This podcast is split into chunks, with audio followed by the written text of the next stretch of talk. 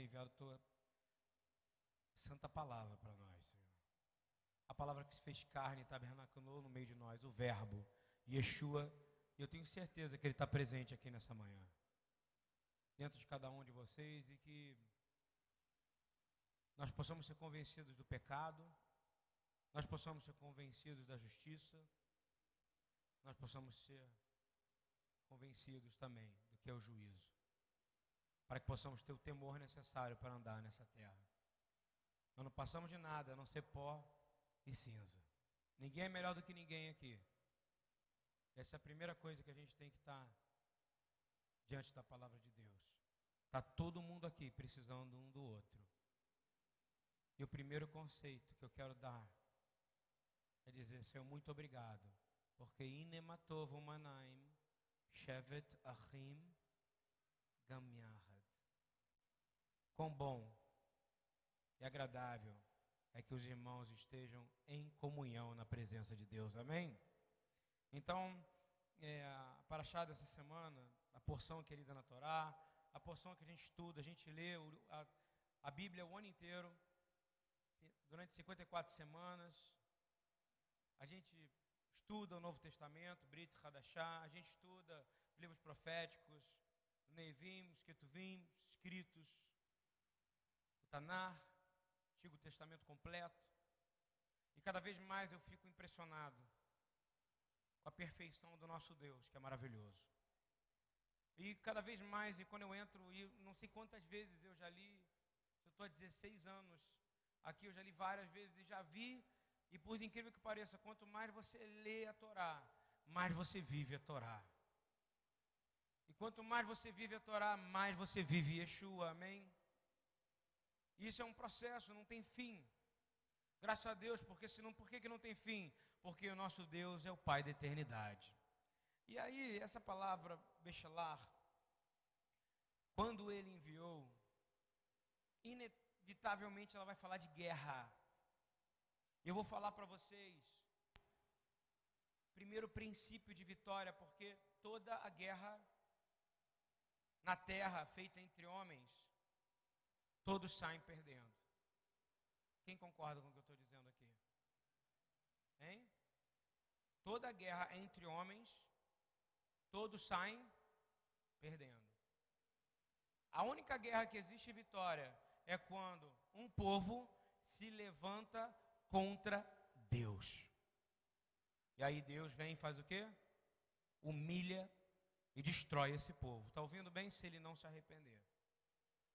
Então, o conceito de vitória em hebraico começa de uma palavra que em hebraico é netzar, ok?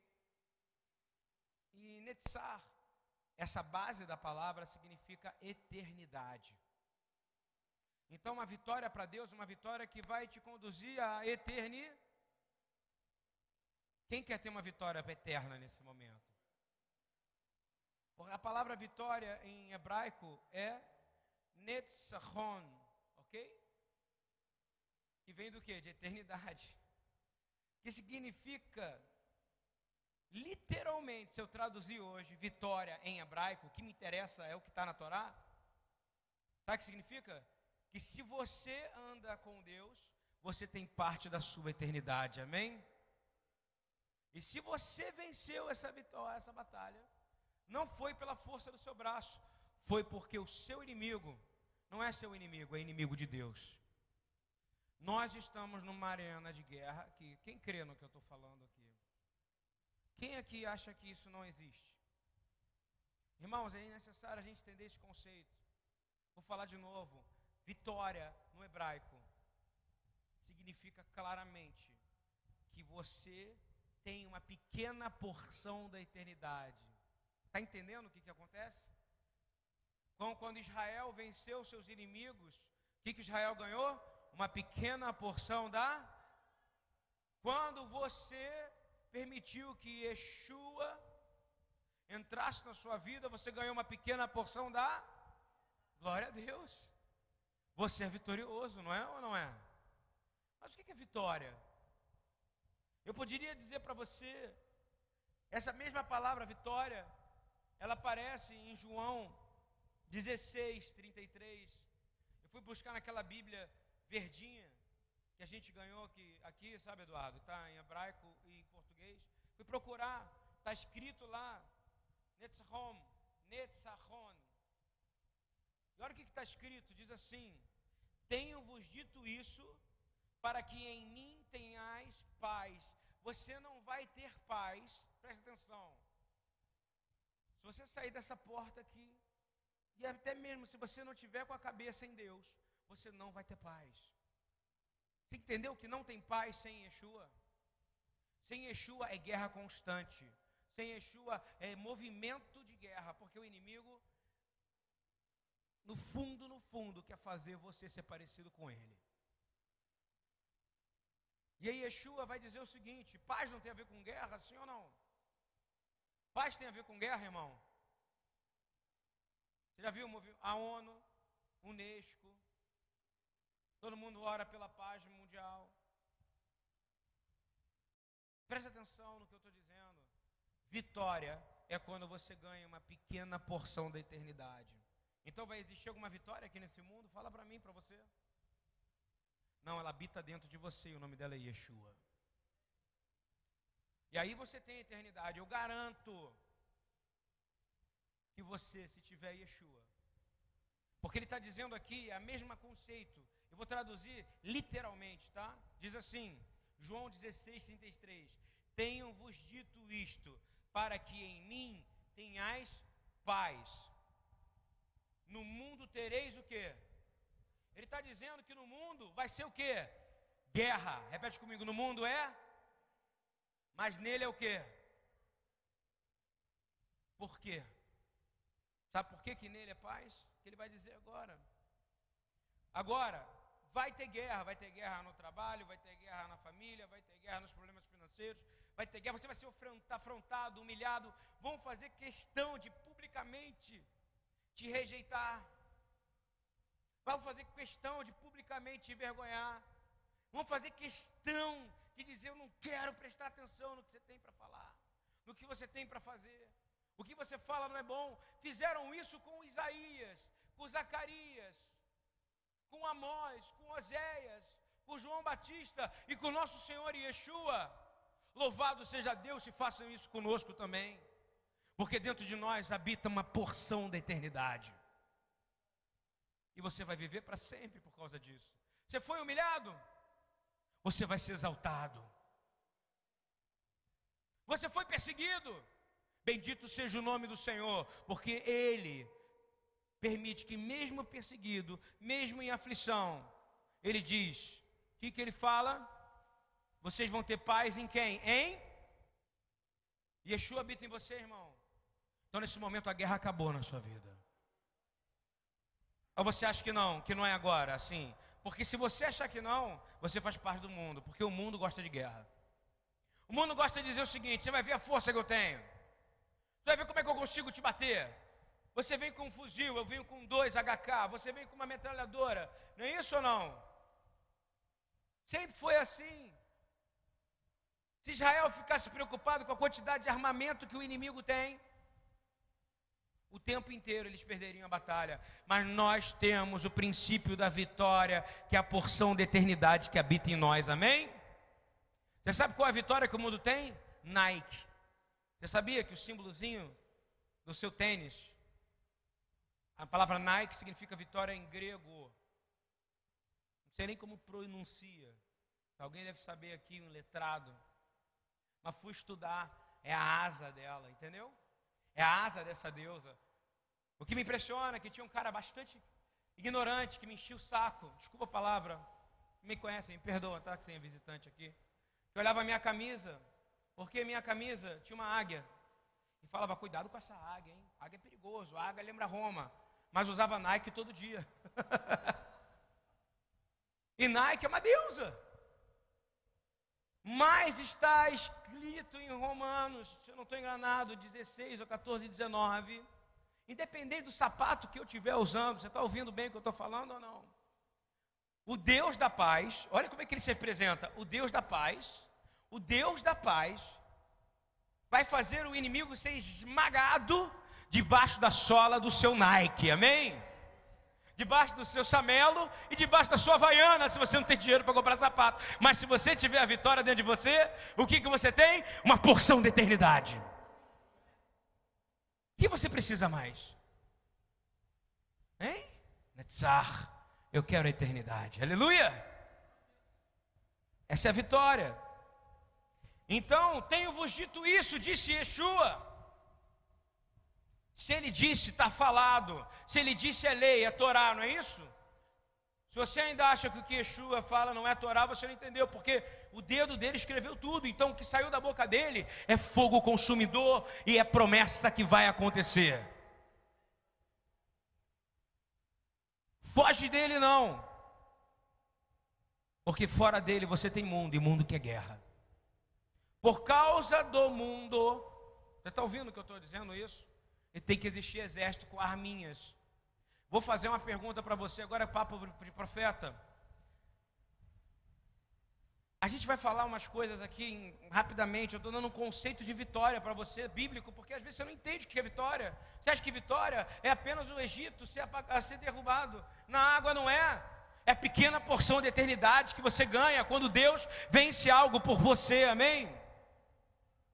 Não é porque você venceu, sabe por quê? Porque se por um algum momento você achar que foi você que afogou o Egito, você é soberbo e tomou o lugar de Deus. Você está entendendo o que eu estou dizendo ou não? Presta atenção no que eu estou falando. Se algum momento você achar que foi você que venceu, se algum momento você dizer que, olha só, o que aconteceu com o inimigo de Israel foi por causa da oração da igreja, não foi, foi porque eles estão indo contra aquilo que é de Deus. E Deus ele não perdoa quando as pessoas se levantam contra ele. Mais cedo ou mais tarde, pode demorar dois mil anos, quatro mil anos, cinco mil anos, será completamente devastado, como não existem mais povos hoje viventes na terra, porque se levantaram contra o nosso poderoso Deus de todo o universo. Amém? Sabe por quê? Só ficarão com eles aqueles que têm a pequena porção da eternidade. E se tem a pequena porção da eternidade, você tem Yeshua dentro de você. Porque sem Yeshua você não tem paz. Compreendeu? O sentido de vitória você precisa entender para a gente falar o que a gente vai falar, porque senão eu viro um pregador pentecostal aqui começo, porque lá vem Faraó para um lado, lá vai Egito para o outro, e não sei o que para um lado, para o outro, e nós vamos ver a vitória, só vitória, irmão! Que vitória é essa? Você ganhar um emprego? Meu irmão, a Bíblia está escrito. E é por isso que quando eu oro, olha o que eu vou falar. Eu, as pessoas arrumam um emprego. É uma coisa muito maluca isso. Não é por minha causa, é porque eu oro a palavra que fala: digno é o trabalhador do seu.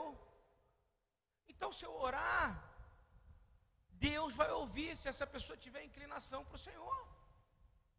E a pessoa vai lá, arruma um emprego, ela fala, pastor, eu quero te agradecer.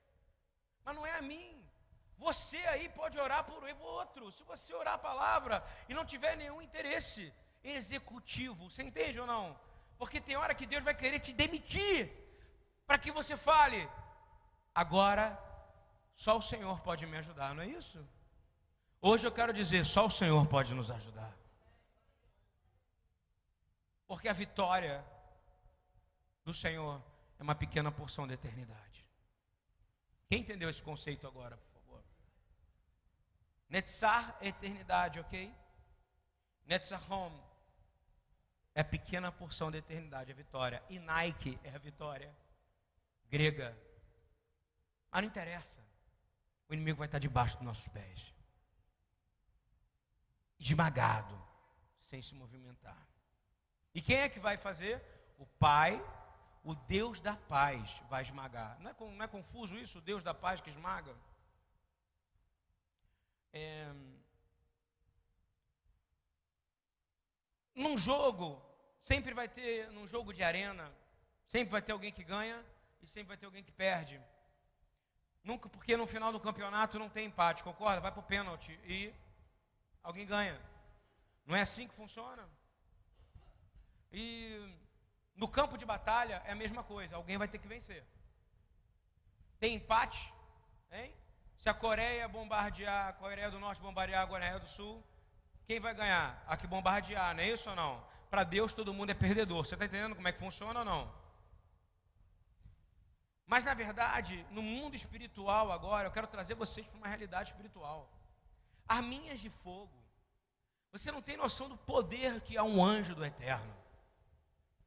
Se um anjo do eterno se manifestar, se aproximar, vindo com uma ordem de Deus para paralisar o inimigo, ele destrói tudo de uma vez, apenas com uma palavra. O próprio Yeshua disse: basta uma palavra minha, e meu Pai do céu vai mandar o quê? Uma legião, não é isso? De anjos dos céus. E o que aconteceria? Destruiria todo o império romano. Mas é porque Ele quer que a gente tenha a primeira vitória e a nossa porção de eternidade dentro de nós. Eu quero dividir isso com vocês. Deus tem poder para fazer o que Ele quiser, amém? Mas Ele não faz porque Ele quer que a gente entenda que a gente tem que também vencer o mundo. Eu queria te dizer que se Yeshua, agora tem o seguinte: nós estamos na guerra aqui, não estamos numa guerra? Sim ou não? Eu vou fazer uma pergunta. Você tem dois técnicos também. Você tem um técnico que é o diabo, o Hassatan. Sabe como é que ele funciona? Fazendo você querendo saciar a sua carne o tempo inteiro.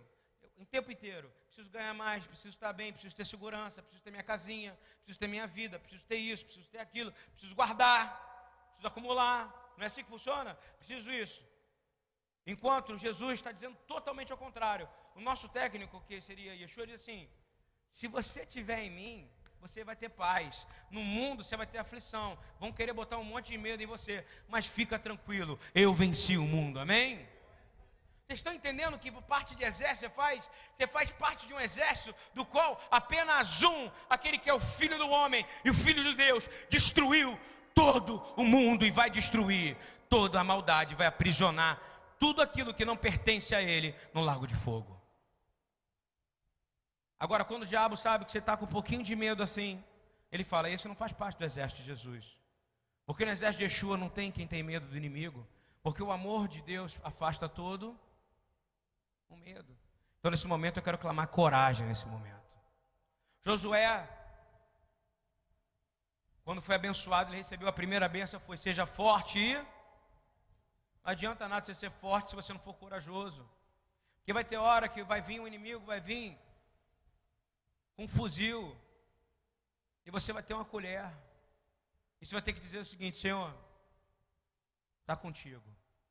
E o Senhor vai vir e vai vir a seu favor, amém? Porque até se você morrer e morrer pela fé, ainda hoje você vai estar com o Senhor e Ele vai estar te ensinando a palavra cara a cara. O que, que você quer? Mais do que isso. Você quer ser o valentão, o que sabe tudo, que conhece a palavra, o que manda em todo mundo. Para que, que você quer poder? Para que, que você quer autoridade? Hein? Para que, que você quer força? Eu não quero não. Eu quero que você é fraco. Está ouvindo bem? Fraco no mundo, mas fortalecido por Deus. Vocês estão entendendo um conceito que eu quero dizer? Porque essa é a guerra que tem sido feita. Na vida espiritual nós também temos vencedores e perdedores, ok? Eu vou te dar um conceito que orando Deus me deu. Eu falei, eu nunca crio um perdedor. Quando ele criou você, minha filha, ele olhou e falou assim: Hoje eu estou criando uma vencedora. Hatekomanasura lash. Quando ele criou você aí atrás, minha filha, ele disse: Hoje eu estou criando uma vencedora. Sabe você que está passando um momento difícil, nós vamos resolver isso. O Senhor criou um vencedor. Seu filho é um vencedor. E é você, minha filha. Deus olhou para você e falou assim: Eu crio o vencedor. Presta atenção porque eu estou dizendo isso. Yeshua o Pai, Yeshua, eles nunca criam seres perdedores. Você entendeu ou não? Eles só criam vencedores. Quem cria o perdedor é aquele que escolhe o caminho da derrota. Guardou isso ou não? Você é um vencedor, amém? Não porque eu estou falando isso para você sair daqui todo com foguinho, não. É para você entender a responsabilidade. Você foi criado para ser um vencedor. Ele olhou para você e quando você começa a ir para o caminho da derrota, quando você rouba, quando você engana, quando você mente, quando você fala as coisas que não são verdade, seja qual elas forem, não tem mentirinha e mentirona, não, é tudo a mesma coisa, querido. Fala a verdade, doa a quem doer a partir de hoje. Se você não quiser fazer alguma coisa, olha, eu não quero fazer, me perdoa. Mas não faz não querendo fazer, porque é aí que começa o pecado. Amém? Ou vocês não concordam com isso? É porque eu estou mexendo na zona de conforto de vocês. Porque o exército do Senhor não faz nada por política. Não tem um embaixador que chega e fala: Olha, nós vamos amenizar a guerra, não. Quando Yeshua vier, com o seu exército de santos, que eu espero estar com vocês e vocês comigo ali, vai ser a guerra mais desproporcional que já aconteceu. Imagina uma bomba atômica, vai ser mil vezes pior. A terra inteira vai estar em chamas, em fogo. A ONU vai poder fazer alguma coisa? Hein? A ONU vai poder dizer assim: olha, nós não aceitamos o governo celestial de Jesus. Hein? A ONU vai poder falar isso? Nós, nós, todas as nações da ONU vão se juntar e dizer: olha, Jesus, você está errado, porque você tem muito poder, você não pode destruir a gente.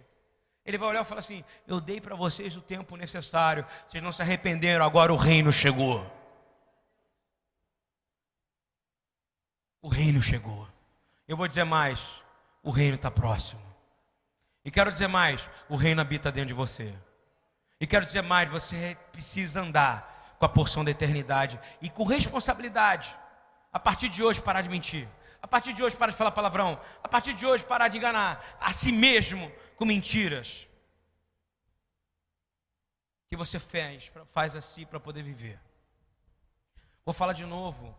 Quando Deus te criou, a palavra fala em Jeremias, ela fala no Salmo 139, você foi criado por Deus antes de você ser gerado, concebido.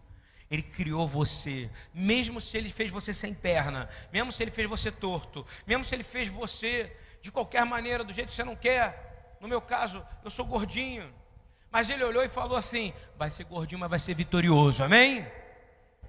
Porque Deus é um Deus que cria pessoas vitoriosas. A partir de hoje eu quero declarar o espírito de vitória sobre vocês. Quem quer esse espírito de vitória?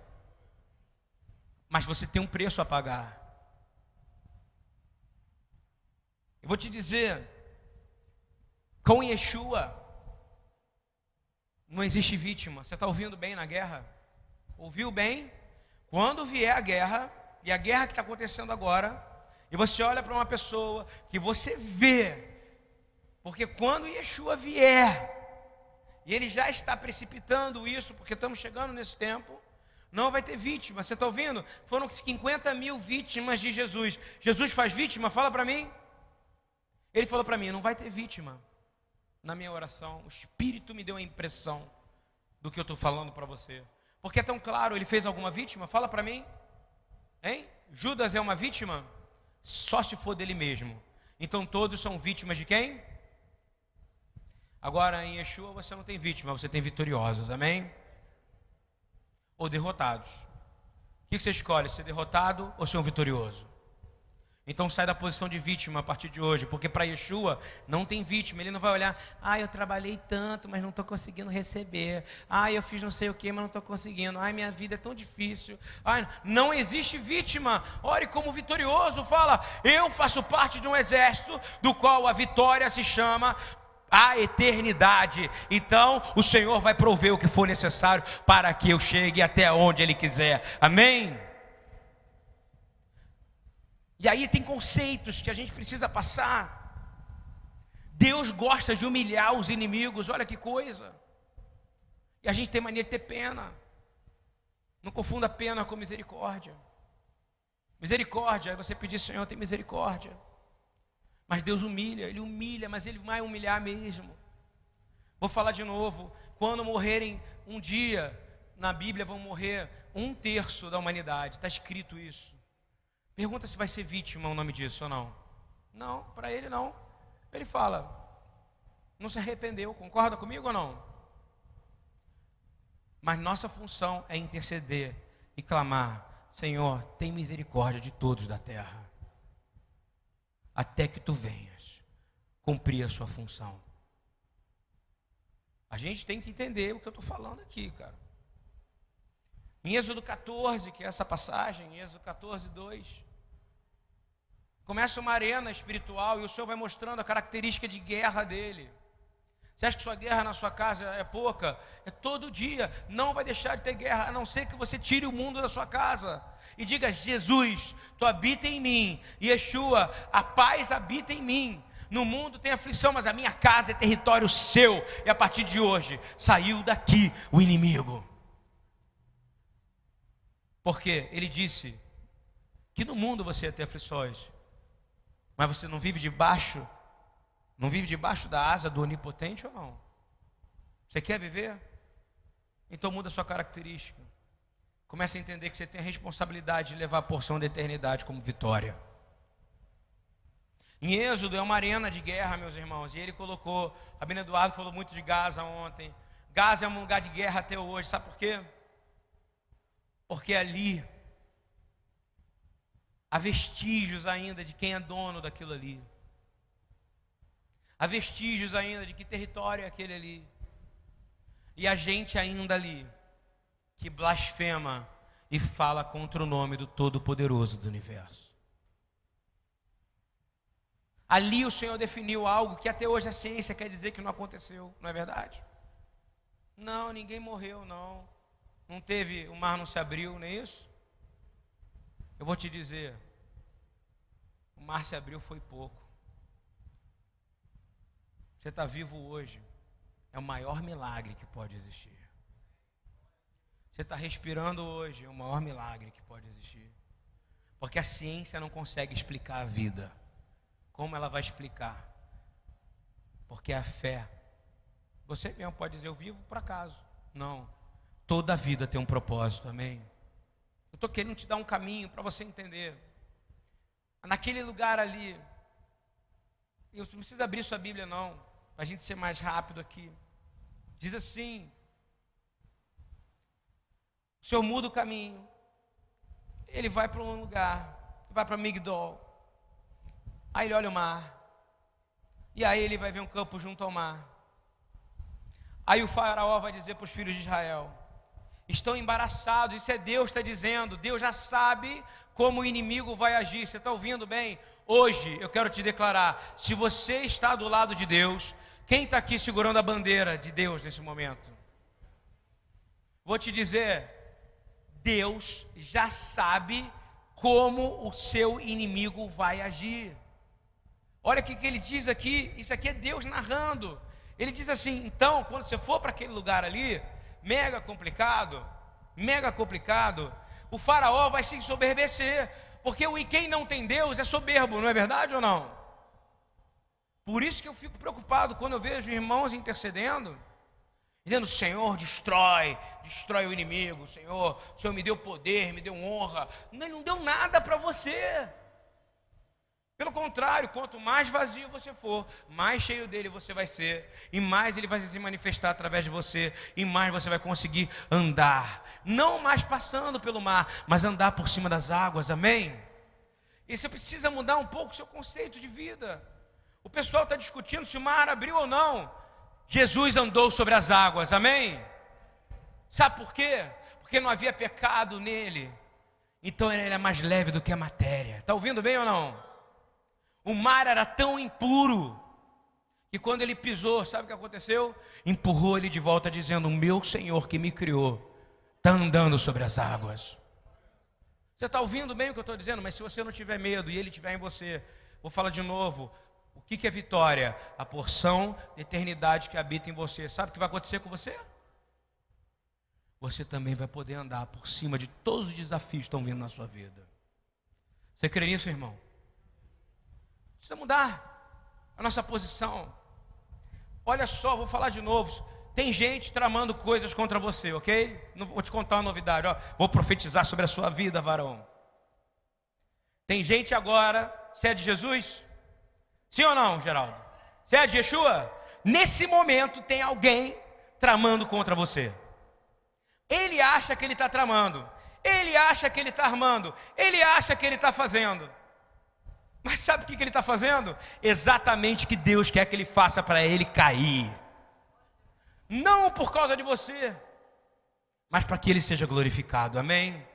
Porque se você é dele, olha só o que ele faz com o faraó, a maior potência do universo, ele fala assim: vou mandar vocês aí, exército, exército escravo, sofredor, tudo ferido, machucado por argila, ficaram trabalhando a vida inteira, é um monte de gente, não vão saber como fazer nem nada, vou mandar vocês para um lugar complicado, vai ter um povo lá que vai atacar vocês, e agora você vai ter que passar pela água. Muitos deles não sabem nem nadar, tiveram nem experiência de água, né? Tem que passar o mar. Aí Deus fala assim: é, Aí o faraó vai pensar o seguinte: Deus já sabe o que o faraó vai pensar, sabe por quê? Na minha Bíblia fala que o Senhor, Senhor, eu sei que tu me sondas, sabe os meus pensamentos antes mesmo de eu pensar. Você está entendendo ou não? Ele não sabe do faraó ou não? Ele sabe do cara que está falando mal de você agora ou não? Agora também tem do outro lado, ele sabe quando você também pensa mal dos outros. Ah, aí que começa. Não perca a sua eternidade querendo mal a ninguém. Clame misericórdia pelo seu inimigo. Amém? Olha o que ele diz. Então Faraó dirá: Olha que Deus onipotente, olha que Deus onisciente, olha que Deus poderoso. Ele manda Israel para um lugar que não tem saída e fala assim: Estou mandando para lá para que o ser mais poderoso da terra nesse momento pense. Ah, agora eles estão embaraçados na terra. Estou dizendo, isso foi antes do faraó pensar.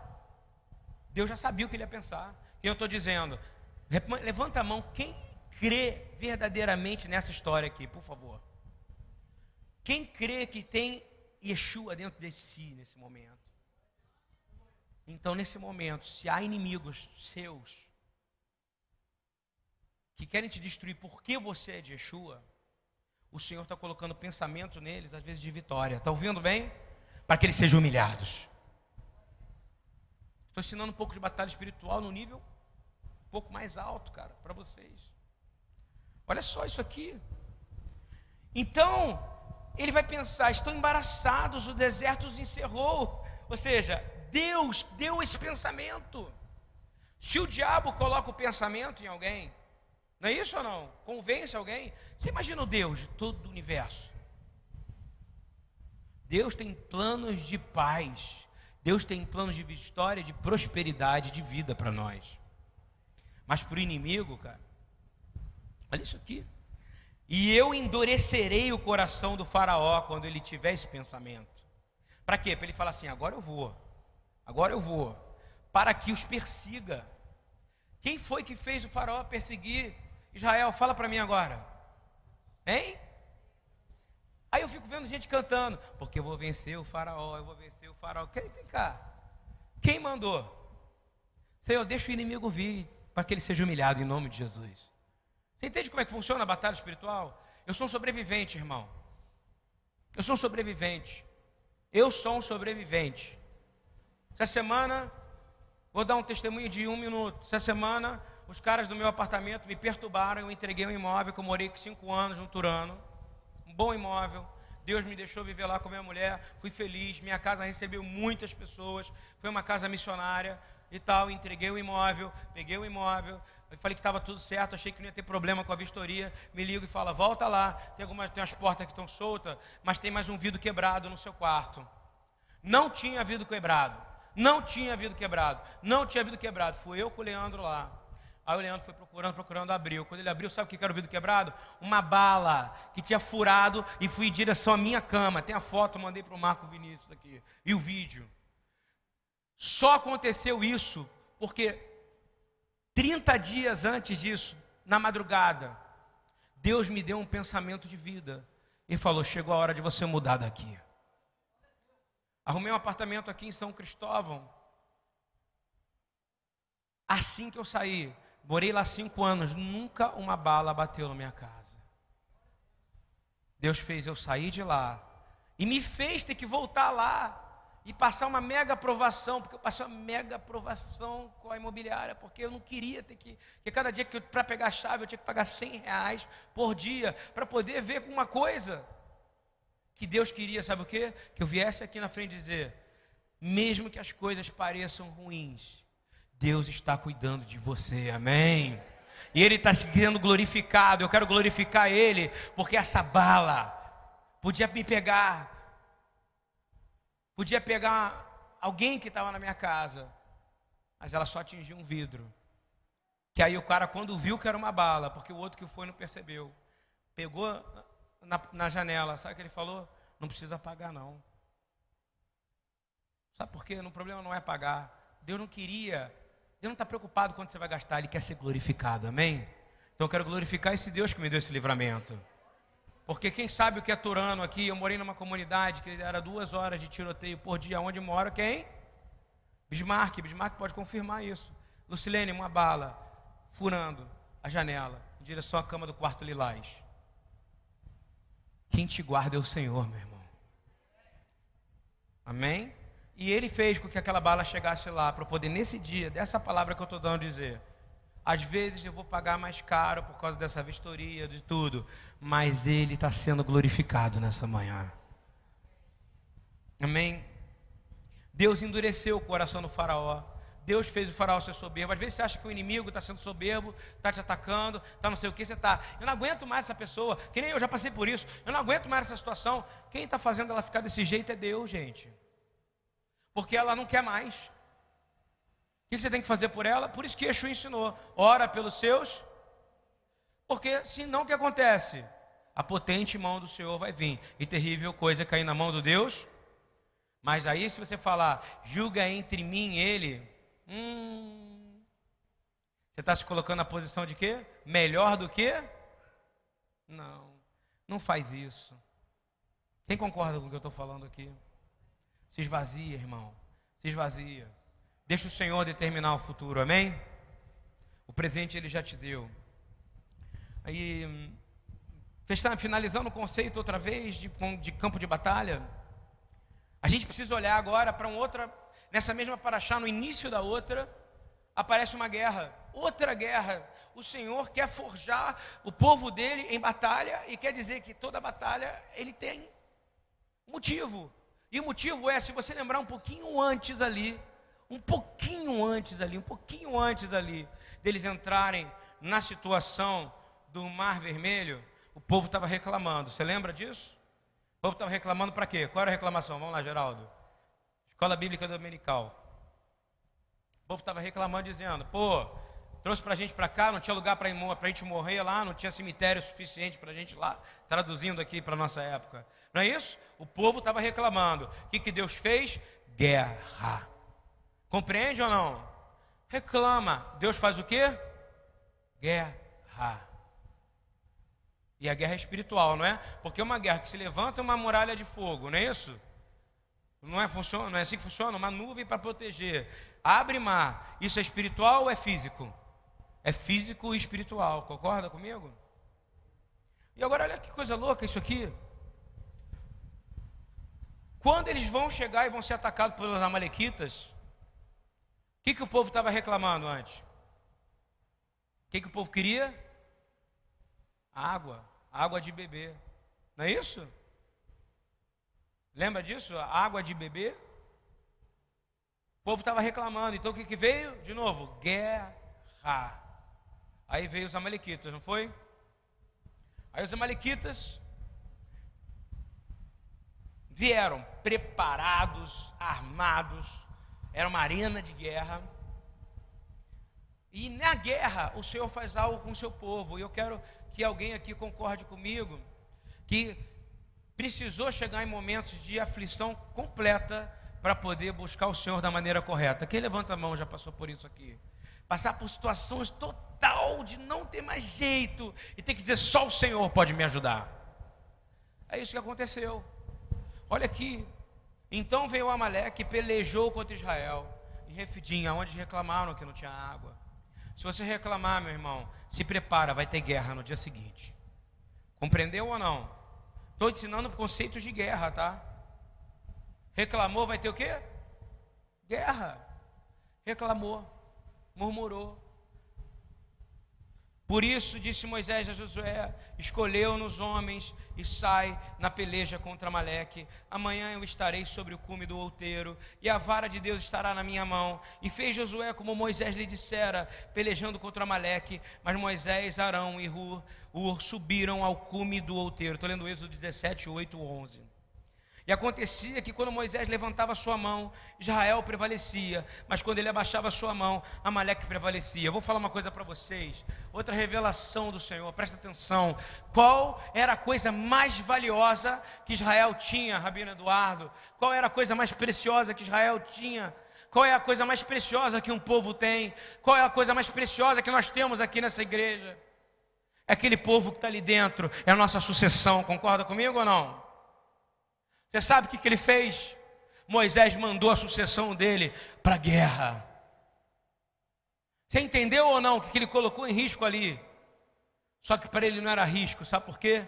Sabe por que, que Moisés não aguentava mais o braço, botou Ur, botou Arão e tudo? Porque ele falou: se eu parar de orar, a minha sucessão vai acabar. Vocês estão entendendo o que eu estou falando aqui ou não? Quem foi para a guerra na espada podendo morrer? A sucessão. Quem é que foi assumiu? Quem assumiu o governo de Israel quando Moisés já não podia mais? Quem? Natural era mandar outros, não era isso? Não é assim que funciona no reino moderno, no governo moderno? O que, que é? Tanto é que não pode andar o presidente e o vice-presidente no mesmo avião, pode ou não? Hein? Foi completamente ao contrário, porque no reino de Deus é o contrário. Quando você entra numa peleja que Deus está no controle, você pode ir, porque Ele vai te dar a vitória, irmão. Porque você tem um pequeno pedaço da eternidade. Moisés tinha esse pequeno pedaço da eternidade dentro dele ou não? Ur tinha ou não? Arão tinha ou não? E Josué tinha? Vou falar de novo: a sucessão é a coisa mais importante. Ele foi para a guerra, meu amigo.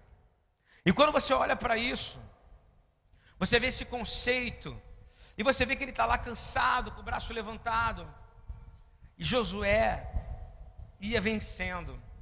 Em Deuteronômio 25, 17 18, nas memórias, que Deuteronômio são as memórias de Moisés, ele fala dessa batalha, olha o que ele fala. Deuteronômio 25, 17 18 diz: Lembra-te do que te fez Amaleque no caminho quando saías do Egito. Como te saiu ao encontro no caminho. Eu quero dizer, presta atenção que isso vale para você que está cansado, vale para você que está enfadado, vale para você que não aguenta mais a sua vida, vale para você que não suporta mais aquilo que você está vivendo hoje.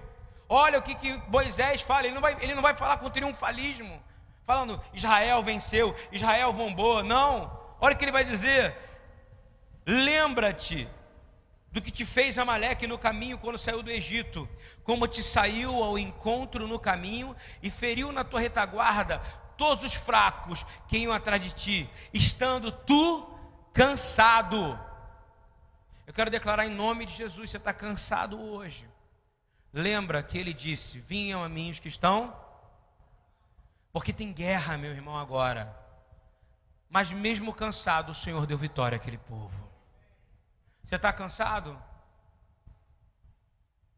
Quem é que vai pelejar por você agora? Olha só o que ele diz aqui: estando tu cansado e afadigado, e não temeu a Deus. Eles não temeram a Deus, estavam cansados e estavam fadigados, mas porque tinha um intercessor ali, porque tinha um povo ali e porque tinha uma sucessão, Deus deu a vitória para Israel assim como Ele também vai dar a sua casa. E eu quero dizer o seguinte: Josué era o melhor que Israel tinha, não era naquele momento ou não? O que, que Moisés deu? O seu melhor. Não foi? O Senhor quer o seu melhor na guerra nesse momento. Está entendendo? Ele entregou Josué, disse: Josué, pode ir. Que eu vou ficar aqui orando. Eu vou ser o seu memorial, porque você vai lembrar que eu vou estar de braço levantado enquanto você estiver guerreando. Mas ensina os outros a serem assim também. Isso é intercessão, irmão. Intercessão é ir até onde você não aguenta mais. Intercessão é você ir. Chegou uma hora que ele não aguentava mais, está de braço levantado. Ele teve que encostar numa pedra, não foi isso? Tem hora que a gente precisa orar mais. Eu falo isso muito. Em vez de ficar muito preocupado. Dá o seu melhor. Dá o seu melhor. E aí, quando acaba essa batalha, como é que se chama aquele lugar? Vai se chamar. Aqui vai ser um lugar, vai levantar um altar chamado Adonai Ni. O Senhor é a minha bandeira. Sabe por quê? Porque todo exército precisa ter uma bandeira. Amém? E qual é a sua bandeira? Repete Yeshua. O Senhor é a minha bandeira. Todo exército precisa ter uma bandeira. Concorda comigo? Você luta por quem? Você vive por quem? Tudo é por Ele, para Ele. Todas as coisas são para Ele. O dia de hoje já é uma vitória que Ele te deu. Eu queria finalizar falando o conceito de guerra de Yeshua. De uma maneira muito doida. De uma maneira que Deus me mostrou ontem. João 12. Enquanto o Rabino Eduardo estava falando. Por favor, João 12, abra. Agora eu queria que todos seguissem João 12. Por favor. É... Ele começa em João 12, você vê uma situação de que eu vou abrir também aqui. Eu quero ler verso a verso com você uma passagem. Fica orando, tá? Porque eu vou falar importante para você. Seis dias antes da Páscoa, a Páscoa não é a festa mais importante para o povo judeu ou não? Sim ou não? Pêssaro é importante ou não? Ele é a nossa Páscoa. Ele foi na casa de quem? De Lázaro, que ele tinha ressuscitado, não foi? Chegou lá, prepararam o jantar para Jesus. Quantos aqui gostariam de preparar um jantar para Jesus, por favor? Quem ia fazer a sua melhor comida para ele? Quem ia fazer a sua melhor bebida para ele? Quem ia limpar os pés dele aqui? Duvido que ele fosse deixar, estão vendo bem? Ele ia falar: Deixa eu limpar o seu. Porque ele é assim. O exército dele é diferente. E aí, Maria, Marta servia enquanto Lázaro estava na mesa. Maria pegou um frasco, perfumado, caro. Deveria ser um Chanel número 5, que eu acho horrível. Para mim é cheiro de gambá, Chanel número 5. Perdoa os que gostam. Fiz minha mãe parar de usar. Uma vez eu vomitei em cima dela quando era criança. Chanel número 5 para mim é veneno em, em, vidro, entendeu ou não? Veneno que entra pelo nariz, sacou? Eu saio de perto, uma vez tinha que orar para uma mulher que estava com Chanel. Eu falei, ora ali, assim, ó. Fica ali, perto da lâmpada ali, da câmera. Foi de longe, cara. Porque eu não conseguia concentrar. Eu não gosto desse cheiro. Para mim é um cheiro do diabo, cara. É a minha opinião. Desculpa né? É, mas era um perfume maravilhoso, caro. A palavra fala caro, caro. Olha, olha só o que, que o Senhor quer. Ele não quer um exército. Presta atenção que tipo de exército ele quer. E ele, aí ela derramou sobre os pés de Jesus, enxugou com o cabelo, e a casa se encheu com a fragrância do perfume. Olha que maravilha. Eu quero declarar que essa casa está se enchendo com a fragrância de Jesus agora. Mas aí a gente tem que mudar um pouco nossos conceitos, porque o exército dele não pode ter um tipo de gente avarenta. Está ouvindo bem ou não? Guarda isso. O senhor está falando para a gente falar de avareza aqui. Já há um tempo. O Eduardo falou semana passada, agora eu vou bater um pouquinho mais. Mas um dos seus discípulos, é aquele cara legal, que prega a Bíblia bem, né? O nome dele próprio Judas, deve ser Yehudá, né? Judeu, não é isso? Quem sabe até um. Vou nem falar o que eu penso. É, os cariotes, né? Quem mais tarde iria traí-lo, porque é uma história, você sabe que isso é uma biografia, já coisa que já foi contada. Fez uma objeção. Você não pode limpar o pé de Jesus, não é isso? Você não pode gastar com ele, não é isso? Você não pode investir nisso, né? Você não pode, porque aquilo é um ato de adoração, concorda comigo ou não? Era uma adoração ou não? Então o exército do Senhor tem que fazer o quê? Primeiro adorá-lo, amém? Para que o nardo, perfume, invada o lugar. Porque se nós não estivermos perfumados com o perfume de Yeshua, nós não vamos vencer a batalha no mundo ali fora. Ok? E aí tem sempre um que vai falar o seguinte: você está gastando muito. Não é isso? Na obra, né? Hein? Você está gastando muito com o pobre, né? Você está gastando muito, né? Só que o cara faz uma objeção e fala assim: por que este perfume não foi vendido e o dinheiro dado aos pobres? Porque aquilo ali era a arma de adoração naquele momento, amém? O próprio biógrafo escreve, olha o que o biógrafo fala. Ele, fala, ele não falou isso por causa dos pobres. Presta atenção para você identificar o inimigo na sua vida, está ouvindo bem? Muitos vão falar algumas coisas para poder dizer outra. Ele não falou isso por causa dos pobres, mas porque ele era ladrão. Ok? Você está entendendo onde eu quero chegar ou não? Muitos falam de religiosidade e falam o que fazem e acontecem. E vão falar, mas não é para o pobre, é porque ele é ladrão. Sabe o que é ladrão? Aquilo que rouba daquilo que pertence a Deus. E diz assim: sendo responsável pela bolsa do dinheiro. Cara que cuidava do dinheiro, ele não queria que fosse dado aquilo para adoração, ele não queria que desse nada para pobre, sabe o que ele queria? Que aquilo ficasse retido, para que ele pudesse roubar mais um pouquinho. O exército do Senhor não pode ter ninguém que retenha aquilo que pertence ao Senhor. Amém? A porção da eternidade não vive em você, não é esse o conceito da vitória? Então tudo que você tem pertence a quem? A quem? Então tem que ser usado para quem? Para Ele. Vai ter hora que você vai ter que botar um perfume que não seja Chanel. Mas vai ter hora que você vai ter que dar de comer a quem precisa. Ele diz assim: e ele costumava tirar o que nela era colocado. E aí eu vou dizer um pouco mais à frente, por que, que Jesus ele é a nossa bandeira desse exército. Por causa disso, Jesus começa a falar, Yeshua começa a fazer um discurso muito forte, está ouvindo? Falando quem é que tem que estar no exército dele, quem é a bandeira que vai estar nesse exército. Diz assim: quem ama a sua vida, vou, vou te falar a resposta de Yeshua primeiro, tá? 12, 7. Deixa em paz. Eu quero declarar em nome de Jesus. Deixa em paz quem quer adorar o Senhor, amém? Amém? Quem recebe isso agora? Deixa em paz. Deixa em paz.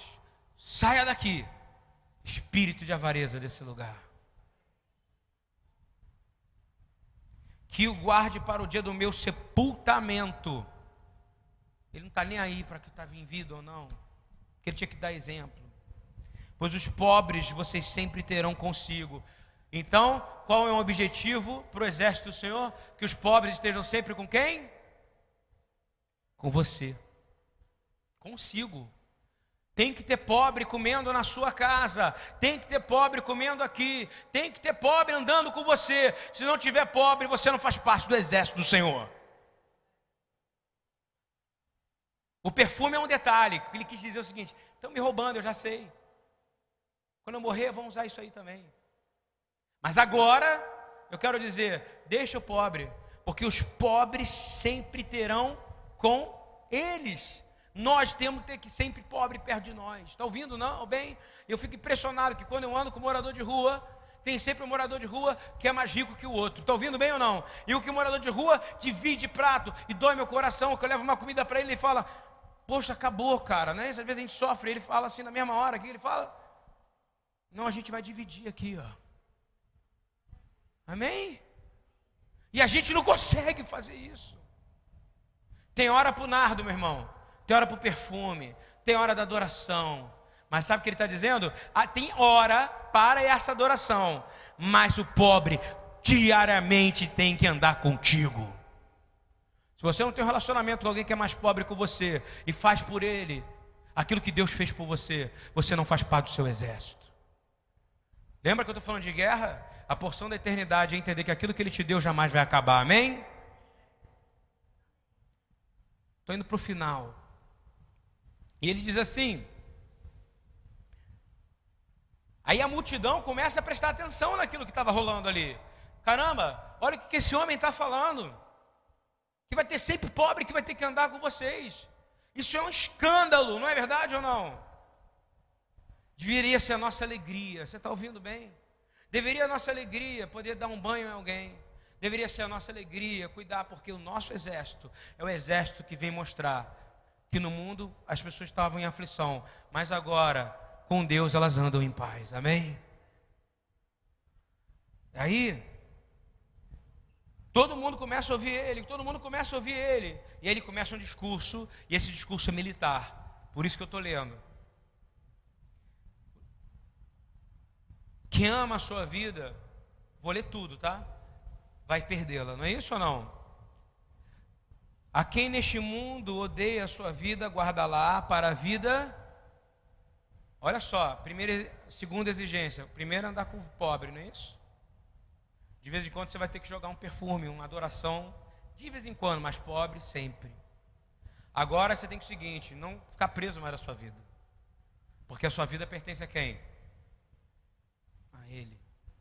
Você vai ser tão mais leve quando isso acontecer com você. Presta atenção no que eu estou falando. Você vai parar de querer parecer o que você não é. Você está ouvindo bem? Às vezes você quer parecer o que você não é. Você quer usar uma roupa que você não gosta. Às vezes para agradar alguém. Quer comer uma comida que você não come para agradar alguém. Está ouvindo bem? Não faça isso não. Porque é mentira. E mentira não faz parte desse exército. Se alguém me serve, siga-me servir, como é que chama, Marco, quando você vai se alistar no serviço militar, não é isso? Serviço militar. Se alguém me serve, siga-me. E aonde eu estiver, ali estará também o meu servo. Ou seja, aonde ele está, você vai estar também. Quem quer estar onde Yeshua está? Então você está nesse exército. E diz assim: E se alguém me servir, o meu Pai o honrará. Glória a Deus, amém? Aí, ele termina dizendo assim, lá no finalzinho, João 12, 31, 32, ele vai dizer qual é a bandeira que vai ser levantada. Agora é o juízo deste mundo. Agora será expulso o príncipe deste mundo. Está ouvindo bem? Qual a bandeira que foi levantada? João 12, 32. Vamos ler junto comigo. E eu Repita comigo. E eu, quando for levantado da terra, todos atrairei para mim. Glória a Deus. Então é o seguinte, meu irmão, não tenha medo. Quando estiver fraco, o Senhor vai te levantar, amém? Quando você achar que está perdendo, você perdeu mesmo, mas Ele te aceita como perdedor, porque para Ele, quem perde é quem ganha, amém? Quando você enfrentar problema, Ele vai te mostrar o caminho. E eu vou te dizer de verdade: você vai carregar a bandeira dele aonde quer que for, e Ele vai te dar a vitória. Porque não foi pela espada que conquistaram a terra, nem pela força do seu braço que alcançaram a vitória, nenhum de vocês aqui. Foi pela tua mão direita, Senhor, pelo teu braço. Salmo 44 que eu estou lendo. Foi pela luz que emana do teu rosto. Foi por causa do teu amor para com eles, com cada um de nós. Porque és tu, o meu rei e meu Deus, e tu que decretas a vitória para Jacó. Irmãos, o que, que a gente pode dizer diante dessas coisas? Hein? Louvado seja o nome do Senhor que nos deu a vitória. Amém? Glória seja dada a Ele. Amém, irmãos? Essa é a mensagem que eu tinha para hoje.